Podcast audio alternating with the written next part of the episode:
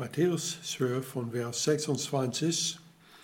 Während er aber noch zu dem Volk redete, siehe, da standen seine Mutter und seine Brüder draußen und wollten mit ihm reden. Da sprach einer zu ihm, siehe, deine Mutter und deine Brüder stehen draußen und wollen mit dir reden.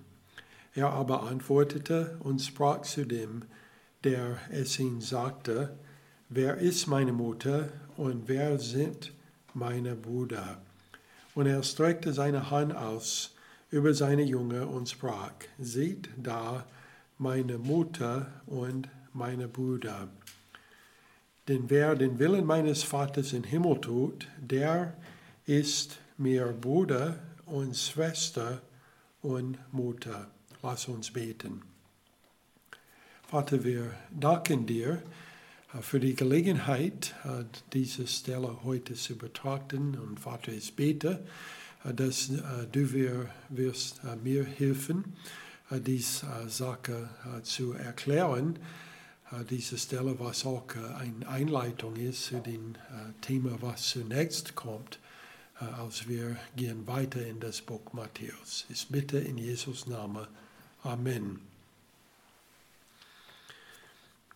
In die Versen, die wir gerade gelesen haben, man sieht nicht die Wörter ähm, Gottes Reich oder Reich des Himmels, es ist aber äh, ein Thema, was äh, beginnt äh, in, in äh, Matthäus 13. Äh, aber obwohl die Wörter sind nicht in dieser Stelle, äh, es ist etwas, was ist so eine Einleitung zu dem Thema. als Jesus erklärt etwas, was sehr wichtig ist über äh, des Reichs des Himmels. So was wir heute tun werden, äh, wir werden äh, zuerst reden über das Reich Gottes oder Reich des Himmels und was es bedeutet in Gottes Wort. Es gibt viele widersprüchliche Ansichten über das Reich Gottes. Also wenn man liest Kommentare oder andere Bücher über das Reich Gottes, man wird also alle diese Ansichten darin finden und manche äh, widersprechen andere von denen. Äh, zum Beispiel zuerst das Reich Gottes, äh, glauben viele, ist gleich bedeutet mit dem ewigen Zustand oder dem Himmel, in den die Heiligen nach dem Tod gehen. Es hat dann nichts mit Erde zu tun. Es gibt anderen, die glauben, dass das Reich Gottes ist ein immaterielles, geistiges Königreich, in dem Gott über die Herzen der Menschen herrscht. Es bezieht sich auf die Gegenwart, aber nicht auf die Erde oder die Welt. Drittens, es gibt anderen, die meinen, dass das Reich Gottes ist rein irdisch. Es ist eine politische und soziale Struktur die durch die Bemühungen der Menschheit erreicht wurde, ein Ziel, das durch die soziale und wirtschaftliche Entwicklung erreicht wurde. Es gibt dann mal anderen, die meinen, dass das Reich Gottes ist eine nationalistische Bewegung seitens Israels, die diese Nation als einen unabhängigen politischen Staat wiederherstellen wird. Und dann es gibt welche, die glauben, dass das Reich Gottes ist die Kirche, eine Herrschaft, die sowohl geistig als auch politisch ist. Und zuletzt, es gibt auch welche, die meinen, das Reich Gottes ist die irdische Manifestation der Souveränität Gottes. Ein Reich, in dem Gott in die Angelegenheiten des Menschen regiert, ein Reich, das sowohl geistlich als auch materiell ist. So man sieht von all diesen verschiedenen Ansichten, äh, dass äh, die widersprechen einander und offensichtlich kann nicht jeder von dieser Liste äh, der Richtige sein. Und eigentlich, ich würde sagen, jeder von diesen Ansichten haben Probleme. So anstatt zu versuchen, all diese Ansichten durchzuarbeiten, um herauszufinden, welche unserer Meinung nach die beste ist, werden wir auf das Wort Gottes schauen, um die Wahrheit dort zu finden. Es gibt drei miteinander verbundenen Ideen, die bei der Festlegung eines biblischen Konzepts des Königreichs berücksichtigt werden müssen. Also wenn wir reden über ein Königreich, egal ob wir reden über das Königreich Gottes oder das Reich des Himmels oder ein irdischer Königreich, alle diese Ideen müssen vorhanden sein, um ein Königreich zu haben. Erstens, ähm, was wichtig ist, ist das Recht zu reagieren. Das ist die äh, König oder einem König verlorene Autorität oder die Souveränität oder Herrschaft, die jemand gewahrt wird, der über ein Königreich herrscht. Also der König muss Autorität haben zu reagieren. In Lukas 19, Vers 11 bis 12, es steht, als sie aber dies hörten, fuhr er fort und sagte ein Gleichnis, weil er nahe bei Jerusalem war, und sie meinten, das Reich Gottes würde unverzüglich erscheinen. Er sprach nun, ein Edelmann zog in ein fernes Land, um sich die Königswürde zu holen und dann wieder zu kommen. So hier war viele, die haben erwartet, dass das Reich Gottes werden, also sofort erscheinen. Uh, Jesus aber hat dann ein Gleichnis erzählt. Und dieses Gleichnis eigentlich basiert sich auf den historischen äh, Ereignis einer Romreise, die Archelaus, äh, der Sohn des Herodes, untergenommen hat, ähm, um der römische Kaiser Augustus als Herrscher in Palästina bestätigt zu werden. So Herodes war König, aber er war König, nur weil der Kaiser das also zu erlaubt hat. Nun, er ist gestorben sein Sohn, man würde denken, hat das Recht auf den Königreich, aber nur, wenn der Kaiser es bestätigt. Äh, eigentlich, äh, Herodes hat mehr als nur einen äh, Sohn durch die Jahre und mehr von ihnen wollte das haben. Und so der eine, also Archelaus, der hat eine Romreise gemacht. Äh, und er wurde dann auch bestätigt als König und dann er ist zurückgekommen. Und so wir sehen in dieser Stelle in Matthäus 19, 11 bis 20, dass das ist etwas, was den Königreich äh, erhalten müssen. In Römer 13, 1 bis 12, es steht, jedermann ordne sich den Obrigkeiten unter, die über ihn gesetzt sind, denn es gibt keine Obrigkeit, die nicht von Gott wäre. Die bestehenden Obrigkeiten aber sind von Gott eingesetzt. Wer sich also gegen der Obrigkeit auflehnt, der widersetzt, widersetzt sich der Ordnung Gottes, die sich aber widersetzen, sehen sich selbst die Verurteilung zu. Also in dieser Stelle, Paulus sagt, der, der der König Autorität gibt, ist in erster Linie Gott. Also es kann sein, dass es gibt ähm, irgendwelche Autorität auf Erde, der der König äh, den Königswürde gibt. Aber die können das auch nicht tun, ohne dass Gott die es zuerst gegeben hat. Äh, und das äh, eigentlich passt auch also hier heute. Also Deutschland zurzeit also hat kein König mehr, aber es gibt eine Obrigkeit, äh, also Leute, die das Land regiert. Und woher bekommen sie ihre Autorität? Also vor einer Woche, wir haben eine Wahl gehabt.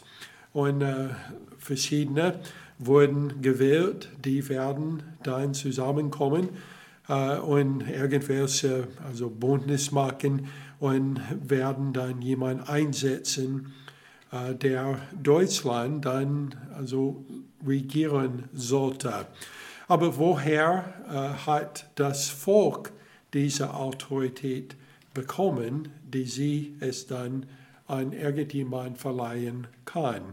Also man muss durch Geschichte also zurückblicken und sehen, ähm, wer hat den Leuten diese Autorität äh, gegeben und wir können dann eine Satzung finden und andere Sachen.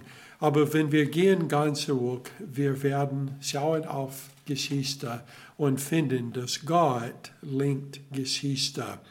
Und so da Gott lenkt Geschichte, er ist eigentlich in erster Linie der, der von der die Autorität kommt egal was für eine Regierung wir haben hier auf Erde. Wenn Gott es nicht zulässt, es wird nicht geben. So erstens, äh, es ist gebraucht, das Rest zu reagieren. Zweitens, man muss auch haben das zu reagierende Reich. Wenn jemand sagt, ich habe das Recht zu reagieren, aber sie haben kein Königreich, also eigentlich wie Archelaus vorher zu ähm, Kaiser Augustus gegangen war. Also er meinte, er hat das Recht äh, zu reagieren, aber Kaiser muss ihm den Königreich geben.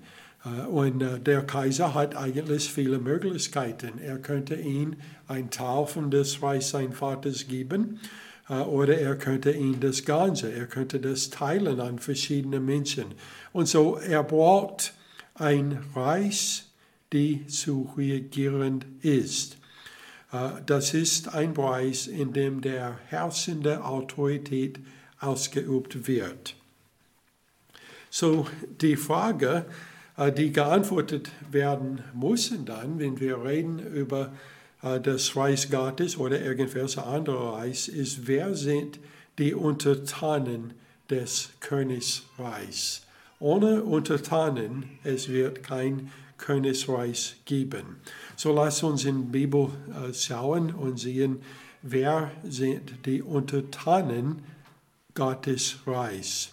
Markus 1, Vers 14 bis 15. Es steht, nachdem aber Johannes gefangen genommen worden war, kam Jesus nach Galiläa und verkündigte das Evangelium vom Reich Gottes und sprach, die Zeit ist erfüllt und das Reich Gottes ist nah, tut Buße und glaubt an das Evangelium. An wem wurde gesagt, dass sie sollen Buße tun und glauben? Es ist Menschen. Und so die Untertanen des Königreichs sind offensichtlich Menschen. 2. Timotheus 4 und Vers 1.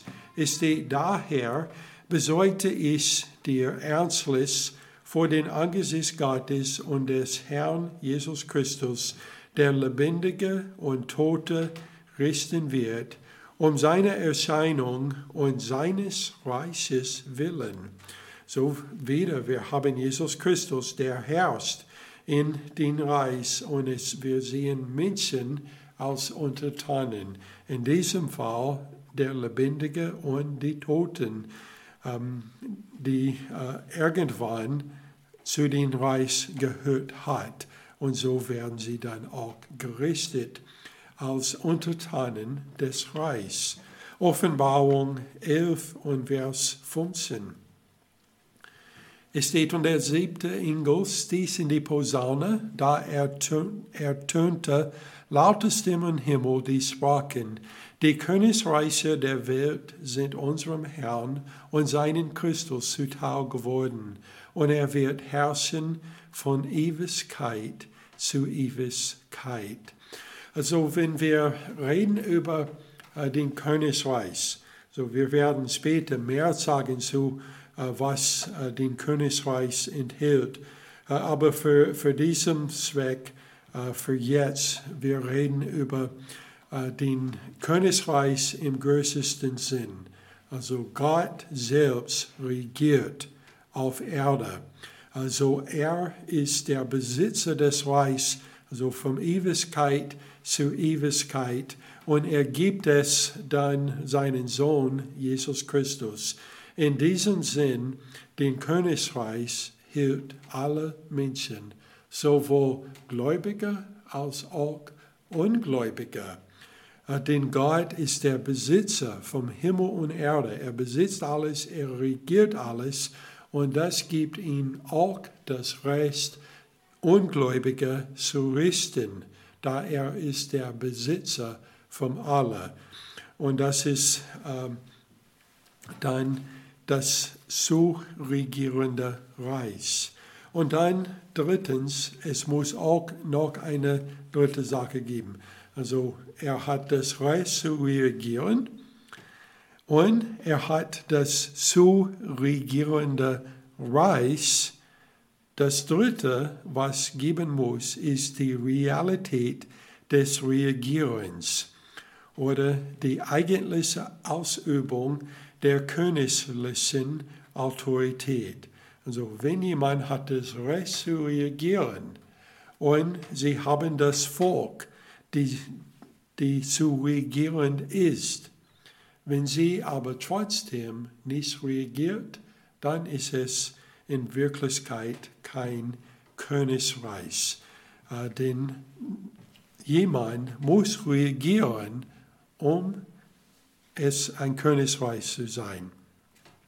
Matthäus 16, 18 bis 20 es steht, Jesus redet hier, und ich sage dir auch, du bist Petrus, und auf diesen Felsen will ich meinen Gemeinden bauen, und die Pforten des Totenreiches sollen sie nicht überwältigen. Und ich will dir die Schlüssel des Reiches der Himmel geben. Und was du auf Erden binden wirst, das wird im Himmel gebunden sein. Und was du auf Erden lösen wirst, das wird im Himmel gelöst sein. Da gebot er seinen Jungen, dass sie niemand sagen sollten, dass Herr Jesus der Christus sei. Also wenn wir lesen diese Stelle hier, wir finden, äh, dass in diesem Stelle es gibt mehr als nur ein Reich. Es gibt äh, des Totenreiches und es gibt auch äh, den Reich der Himmel. Also wir sehen hier offensichtlich, dass der Reich der Himmel in diesem Fall ist nicht zu vergleichen mit dem Reich, der von Ewigkeit zu Ewigkeit entstanden ist. Äh, denn hier es ist also äh, beschränkt. Und es gibt auch ein zweiter Reich und das ist das Totenreich, was ist also parallel äh, zu dem Reich der Himmel. Äh, und äh, beide zusammen gehört zu dem Reich, der Gott regiert von Ewigkeit zu Ewigkeit. Denn Gott ist der, der regiert über alles. So Jesus hier hat die Schlüssel gegeben zum Reich des Himmels. Also nicht zu dem Reich, der Gott besitzt für alle Ewigkeit, sondern eine etwas kleinere Reich. Und da Jesus Petrus den Schlüssel gegeben hat, also er hat ihm Autorität gegeben in sein Reich, also die Autorität äh, er erwartet, dass er würde das dann ausüben. Ein anderes Beispiel in Johannes 18, 36 äh, bis 38. Jesus antwortete, mein Reich ist nicht von dieser Welt.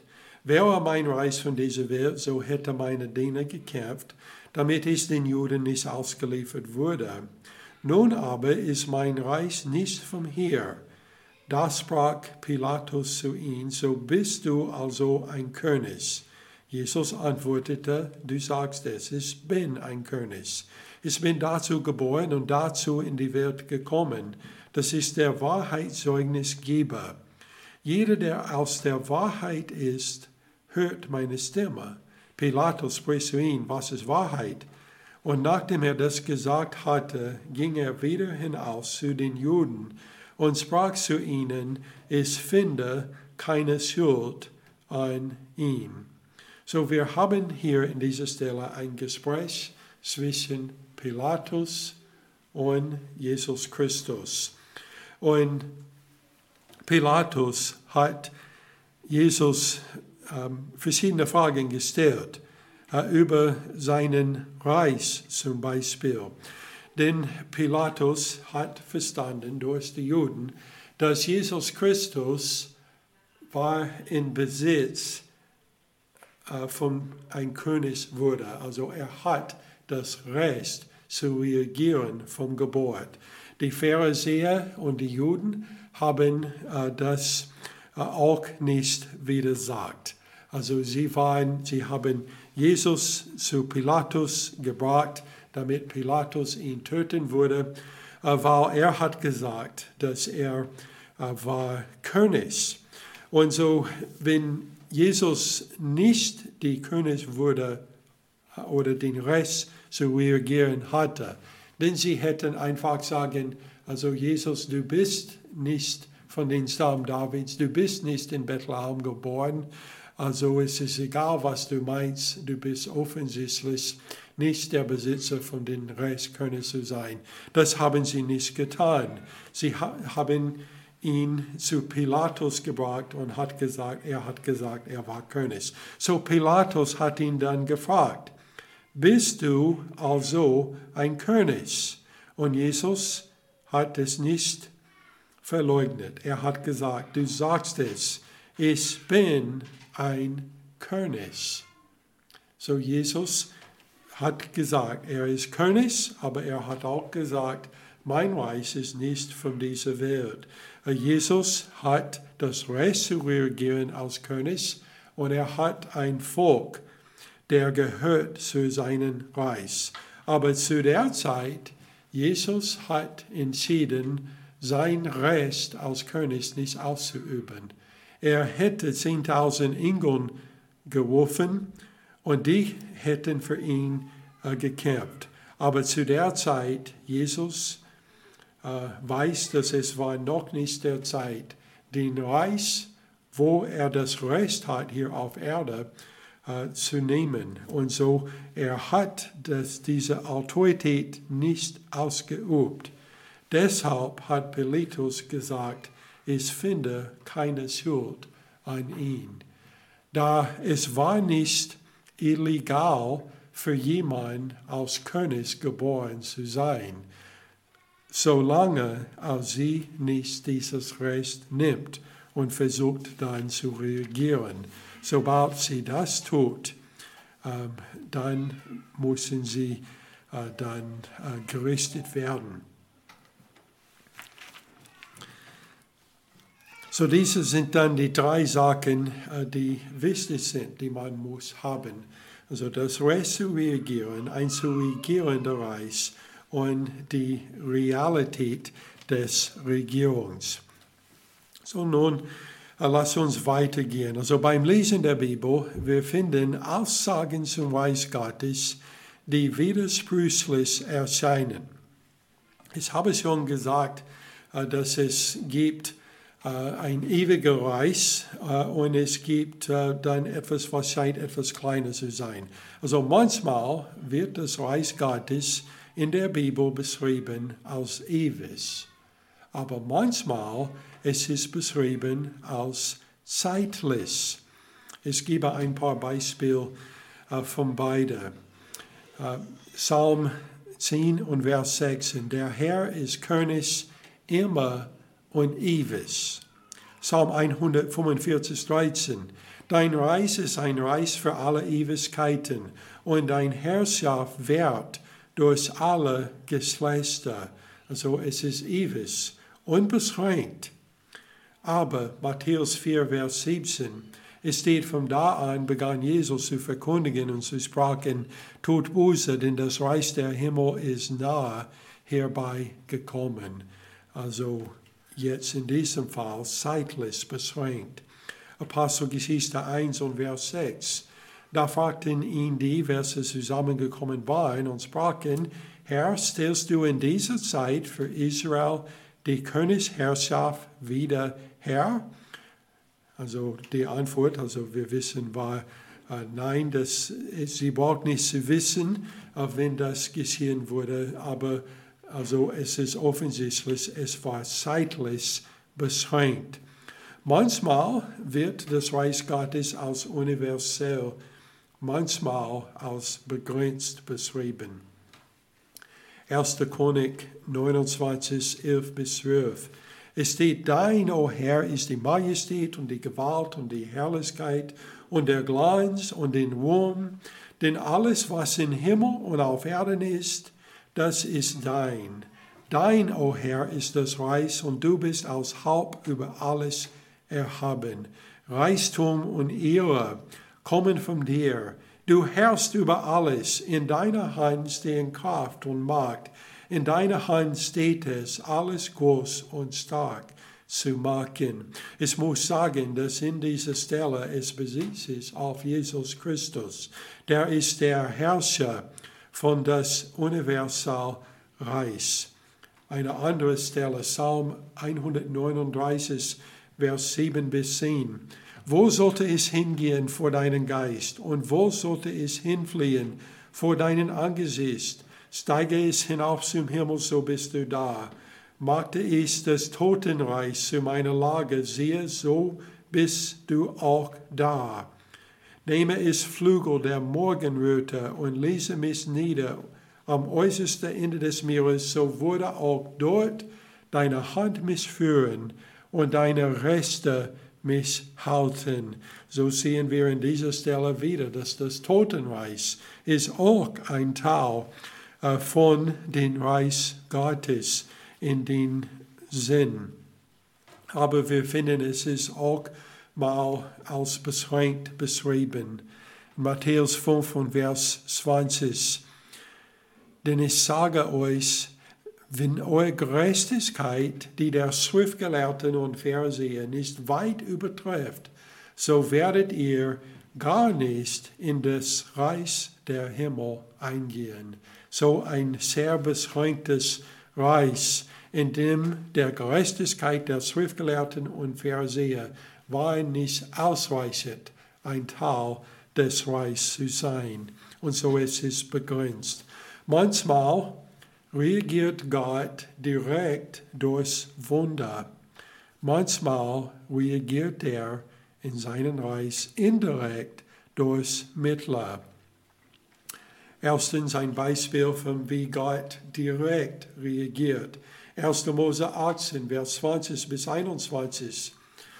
Ähm, der Herr hier redet mit Abraham, es steht, und der Herr sprach, das Geschrei über Sodom und Gomorra ist groß und ihre Sünde ist sehr schwer. Darum will ich hinabsteigen und sehen, ob sie es wirklich ganz nach dem Geschrei über sie getrieben haben, das vor mich gekommen ist, oder ob nicht. Ich will es wissen.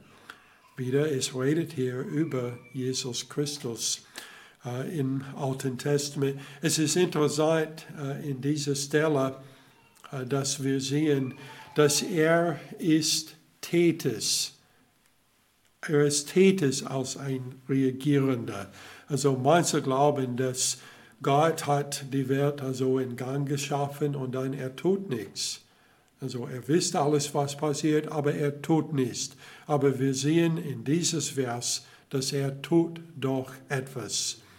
Er ist hinabgestiegen, um zu sehen, für sich selbst genau, was passiert. Er sagt, ich will es wissen. Dann in 1. Mose 19, 24 bis 25, wir lesen, wie er dann reagiert hat. Es steht, da ließ der Herr Zweifel und Feuer regnen auf Sodom und Gomorra vom Herrn vom Himmel herab, und er zerstörte die Städte und die ganze Umgebung und alle Einwohner der Städte und was auf den Erdboden gewachsen war. Also manchmal wir meinen, dass es wäre besser, wenn Gott immer regiert so. Äh, aber wenn er immer regiert so, es wird sehr bald sein, dass es wird kein Menschen mehr geben. Aber manchmal er regiert indirekt durch Mittler. Zum Beispiel in Jesaja 10, Vers 5 bis 6. Es steht, wer Assyrien, der Wutter meines Zorns, der in seiner Hand den Stock meines Grimmes trägt. Gegen eine gottlose Nation werde ich ihn senden, und gegen das Volk, das es söhne, will ich ihn aufbeten, damit er Beute macht und Raub holt und es zertritt wie Kot auf der Gasse. In diesem Fall Assyria mit einem König, der regiert wurde in Gottes Hand als ein Wuter des Zorns, als ein Stock seines Grimms. Und Gott nutzt die, um Israel zu bestrafen. Und wenn wir lesen durch den Alten Testament, wir finden, dass Gott hat viele Nationen so benutzt als eine Wutter gegen sein Volk Israel. Als wir schauen auf diese Sachen, die scheinen widersprüchlich zu sein. Also kann Gott ewig sein oder kann sein Reich ewig sein und auch zeitlich beschränkt sein. Kann es universal sein und auch begrenzt sein. Kann er das direkt regieren und auch indirekt regieren? Ja, er kann. Und um dieses auch zu erklären, wir brauchen zu erkennen, dass es sich um zwei Aspekte des Königreichs handelt. Die Bibel präsentiert Wahrheiten über beide Aspekte des Königreiches. Daher widersprechen sie sich nicht. Also manchmal es redet über Gottes Reich als unbeschränkt, als universal und der Herr regiert über alles und das heißt auch über den Totenreich, auch über Satan. Also er regiert über alles. Und alles, was passiert, passiert, indem er das zulässt oder direkt ähm, also selbst macht.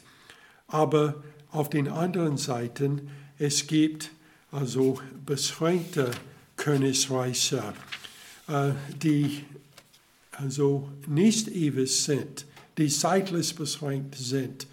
Ähm, und die, von die lesen wir auch in Gottes Wort. Und so innerhalb dieses Aspekts des Königreichs sollten wir beachten, dass das Königreich zu unterschiedlichen Seiten unterschiedlichen Formen annimmt. Also wenn wir denken an das Allgemein, also Gottes Königreich, das Universal Königreich, so am Anfang in 1. Mose, als Satan runtergekommen war und er hat versucht, Adam und Eva von Gott abzulenken. Und er hat eigentlich an den Tag gegründet, den Totenreich. Denn es steht in Römer 5, dass durch Adam ist also den Tod in die Welt gekommen. Und so den Totenreich, das Reich Satans wurde gegründet. Aber zur gleichen Zeit, wir finden, dass noch kein den Abel getötet hat, ein anderer Sohn wurde geboren. Und wir lesen danach, dass in diesem Geschlecht, also die Nachkommen vom Setz, dass Menschen haben angefangen, den Namen des Herrn anzurufen. Und so wir finden durch Geschichte im Parallel zwei Reiche, den Reich Gottes und den Totenreich. Und wir finden das vom, vom der Anfang, also im Garten Eden, ganz bis zu Ende des Buch Offenbarung. Und wir finden, dass am Ende des Totenreichs wird gerichtet und Jesus Christus wird wieder hergestellt als der König über alles. Wenn wir gehen durch die Bibel dann, wir finden mehrere Sachen, äh, die von den Juden wurden gesehen als Gottes Reich. Als zum Beispiel äh, das davidische Königreich wurde von den Juden gesehen als Gottes Reich. Und dann auch, da zu der Zeit Jesus dieses Reich war nicht mehr, äh, die haben da auch geglaubt an das wiederhergestellte oder messianisches Königreich der es muss sagen, auch noch heute in der Zukunft liegt. Dieses Königreich wurde Israel im ersten Teil von Matthäus im wahrsten Sinn des Wortes angeboten.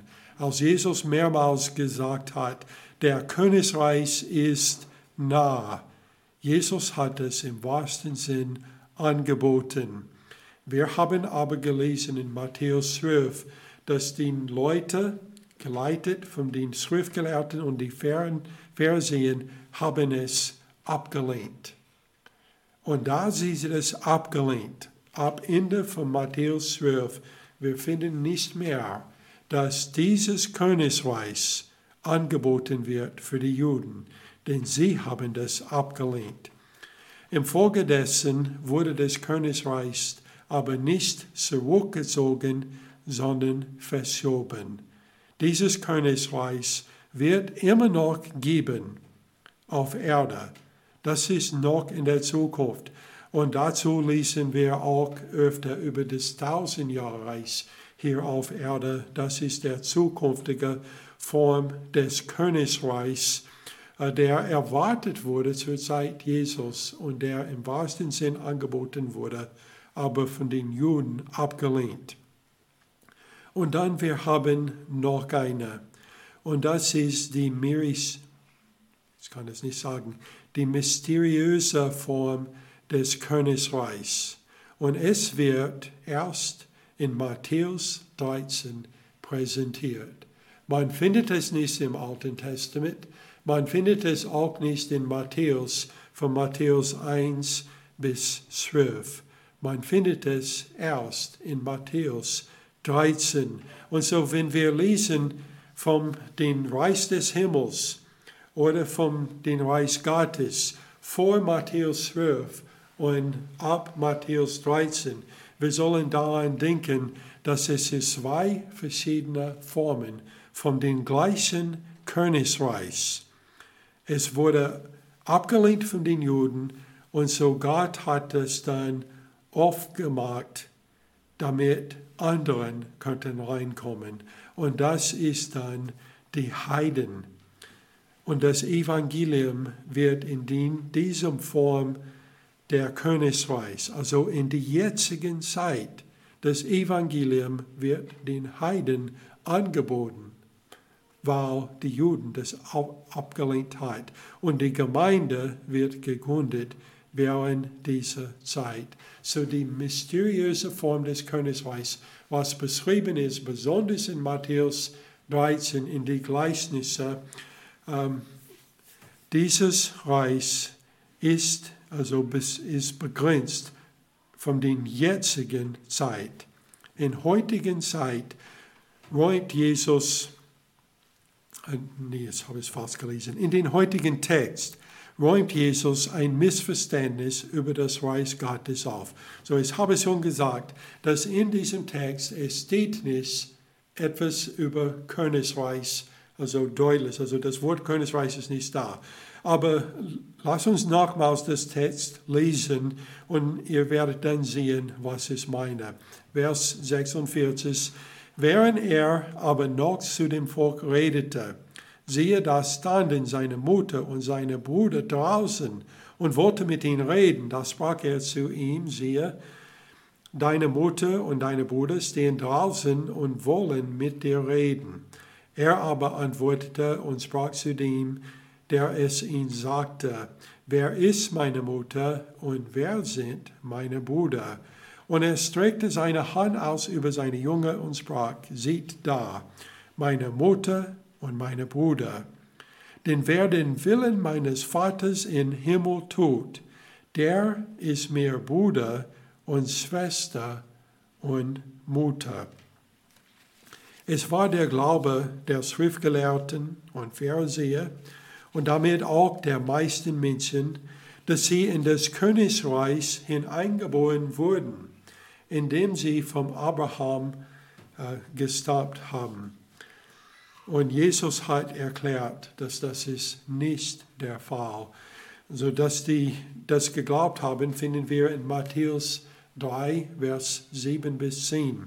In dieser Geschichte, es ist Johannes der Täufer, der redet.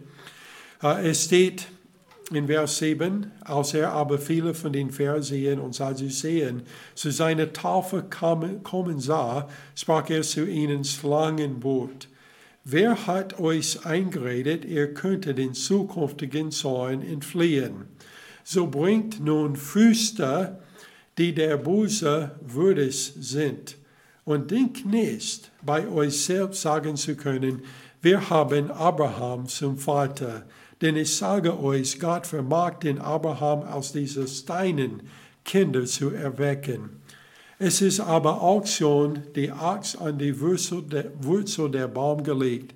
Jeder Baum nun, der keine gute Früchte bringt, wird abgehauen und ins Feuer geworfen. Also die Pharisäer, Schriftgelehrten und auch die meisten Juden haben gemeint, dass da sie vom Abraham geboren wurden, sie gehört zum Gottes Reich, zu dem Reich des Himmels. Und Johannes hat gesagt, Nein, das ist nicht so. Die wahren Leute, die gehören zu den Königreich, die wahren Untertanen, sind die, welche Frucht bringt. Und die, die keinen Frucht bringt, sie wird abgehauen und ins Feuer geworfen. So Jesus benutzte nun die Erwähnung seiner Familie, um seine Jungen beizubringen, dass sie eine Neugeburt erforderten, Teil des Königreichs zu sein.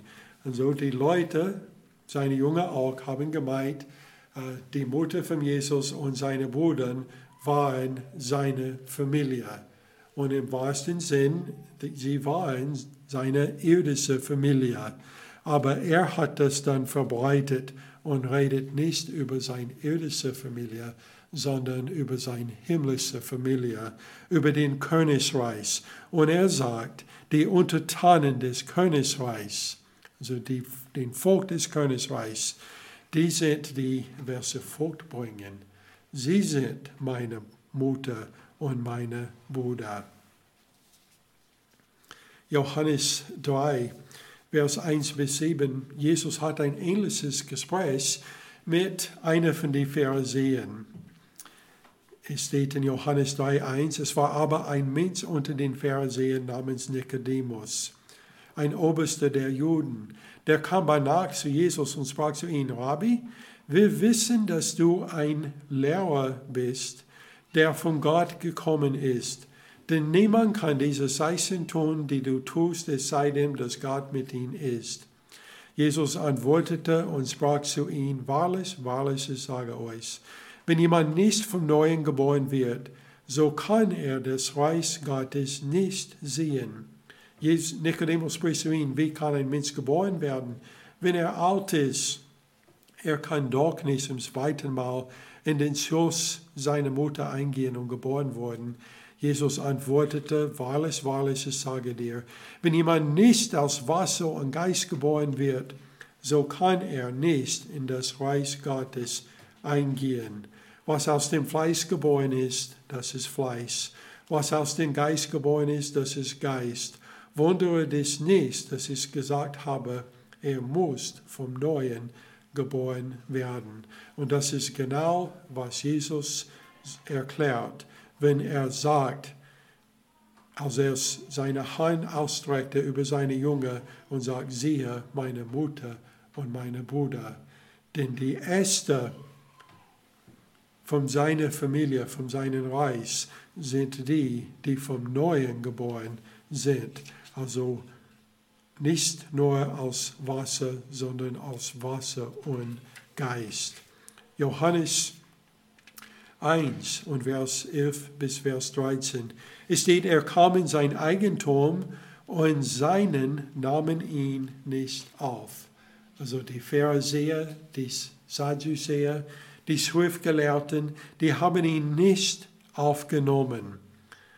Und da sie ihn abgelehnt hat, er hat dann gedreht zu anderen. Und es steht in Vers 12 dann, allen aber, die ihn aufnahmen, denen gab er das Anrecht, Kinder Gottes zu werden, denen, die an seinen Namen glauben, die nicht aus dem Blut, noch aus dem Willen des Fleisches, noch aus dem Willen des Mannes, sondern aus Gott geboren sind.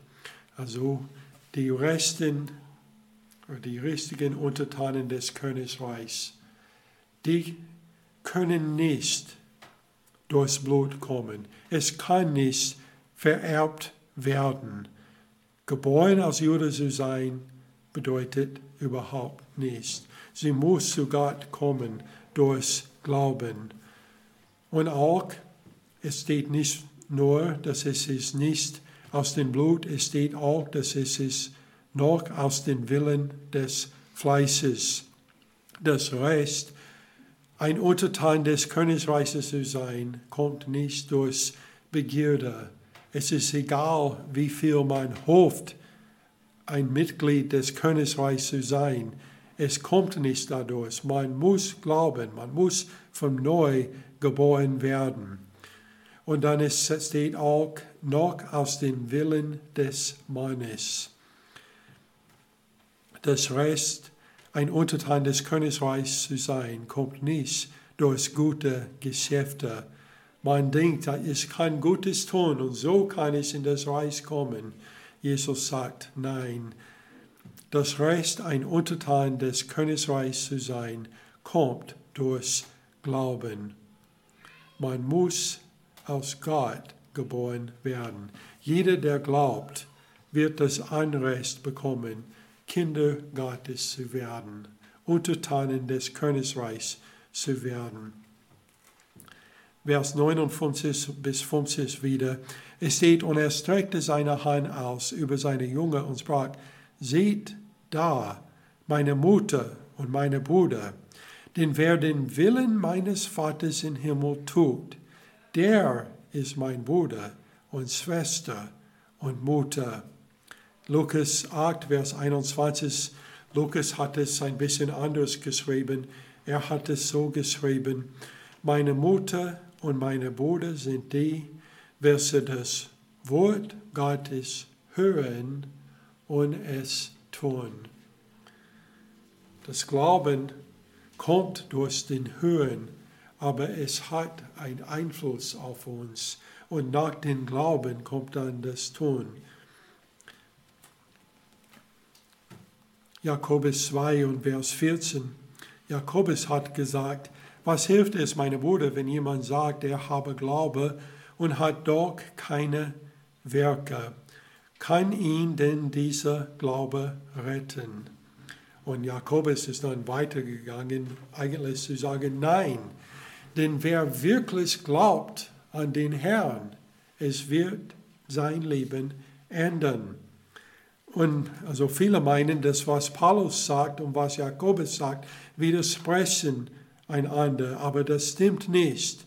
Denn lass uns lesen Epheser 2, Vers 8 bis 10, wo es gibt eigentlich keine bessere Stelle, der das alles zusammenbringt. Es steht, denn aus Glaube seid ihr errettet durch den Glauben und das nicht aus euch. Gottes Gabe ist es, nicht aus Werken, damit niemand sich rühme. Denn wir sind seine Schöpfung, erschaffen in Christus Jesus zu guten Werken, die Gott so vorbereitet hat, damit wir in ihnen wandeln sollen. Also eine Person wird vom Neugeboren durch Glauben. Und wir wissen, dass das Glauben echt ist, denn daraus kommt gute Frucht. Denn ohne gute Frucht ist das Glauben nicht gewachsen, richtig. Also wir werden in Matthäus 13 sehen, äh, ein Gleichnis, äh, wo das Same wurde gesät auf verschiedene Arten von Erden, aber nur eine von denen gab es Früchte am Ende. Und so können wir wissen, wer wirklich gehört zu den Reich Gottes und wer nicht. Also Glaube ist, wie man in den Reich kommt. Aber jeder, der in den Reich kommt, wird dann auch gute Füße haben. Und wir werden viel mehr sagen über was diese Füße ist in kommenden Wochen. So die Frage ist dann, woher weiß ich, ob mein Glaube wirklich rettender Glaube ist oder nicht? Und der Antwort ist, ist das wahre Glaube wird dein Leben verändern. Ist jemand in Jesus Christus, er ist eine neue Schöpfung und alles ist dann auch neu geworden. Lass uns beten. Vater, wir danken dir für dein Wort und für die Gelegenheit, die wir heute gehabt haben, diese Stelle zu äh, betrachten. Vater, ich bete, dass du wirst uns äh, diese Woche äh, segnen und auch alle segnen, die äh, zu Hause heute anschauen oder in der Woche auch noch anschauen. Ich bitte in Jesus Namen. Amen.